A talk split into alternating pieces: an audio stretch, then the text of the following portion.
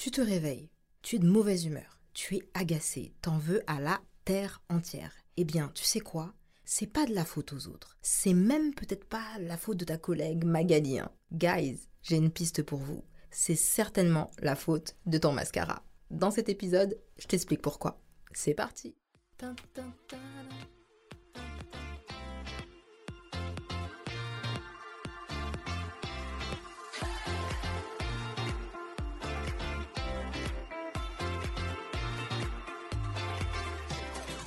Bonjour et bienvenue sur le podcast Je suis belle et je fais pas exprès. Le podcast multivitaminé qui vous donne des conseils, astuces et secrets de maquillage de pro pour faire ressortir votre potentiel et vous révéler peu importe votre carnation. Et ceci en toute simplicité et sérénité. Je suis Dao, celebrity make-up artiste, experte make-up et formatrice dans de prestigieuses écoles de maquillage pro depuis plus de 10 ans. J'ai aussi fondé le centre de formation certifié et l'agence de maquillage professionnel Define Makeup, fondée sur quatre principes. La technicité, la diversité, l'authenticité et bien sûr le mindset. Prête pour faire ressortir votre potentiel et vous révéler?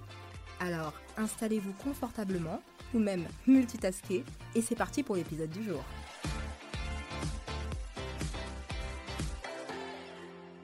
Votre lieu de vie qui permet de vous ressourcer peut avoir un impact considérable sur votre positivité, votre travail et votre relation aux autres.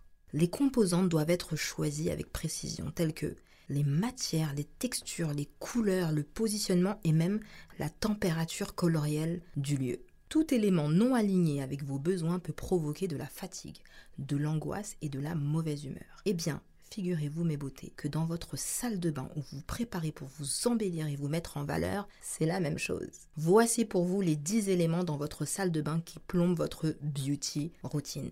Prenez note, car je vous assure qu'une fois réglés, ces éléments qui pouvaient autrefois avoir un effet néfaste sur votre psychisme ou même sur votre journée pourront s'inverser. On va changer la version du cercle et on va passer au circuit vertueux. Élément numéro 1 qui plombe votre routine beauty dans votre salle de bain. C'est ce que j'appelle le manque de netteté. Je mets dans la même catégorie plusieurs éléments. Un évier ou un miroir entaché ou sale. Les taches sur les meubles et les poussières. Du make-up sale avec des taches et mais également les pinceaux sales. Cela envoie une information négative à votre psychisme et ils sont aussi le reflet du chaos qui règne dans votre esprit les amis. La solution? Veillez, même si ça peut vous paraître chronophage, à nettoyer fréquemment vos espaces et produits afin de mettre de l'ordre dans votre esprit.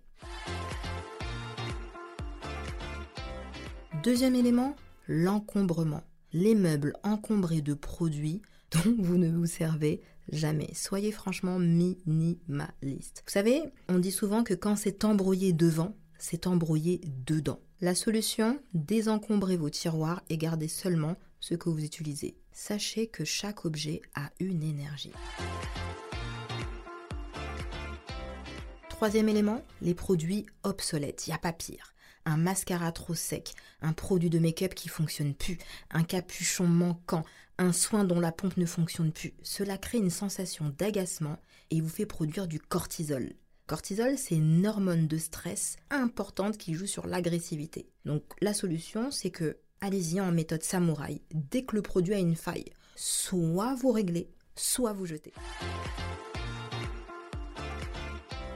Quatrième élément, des produits de beauté dont vous n'aimez pas l'odeur. Si vous êtes sensoriel, c'est-à-dire sensible aux odeurs, aux touchés, aux couleurs, vous pouvez être envahi de dégoût. Une odeur que l'on ne peut pas supporter peut causer de l'anxiété, des nausées, de la dépression, de l'irritabilité et de l'isolement social.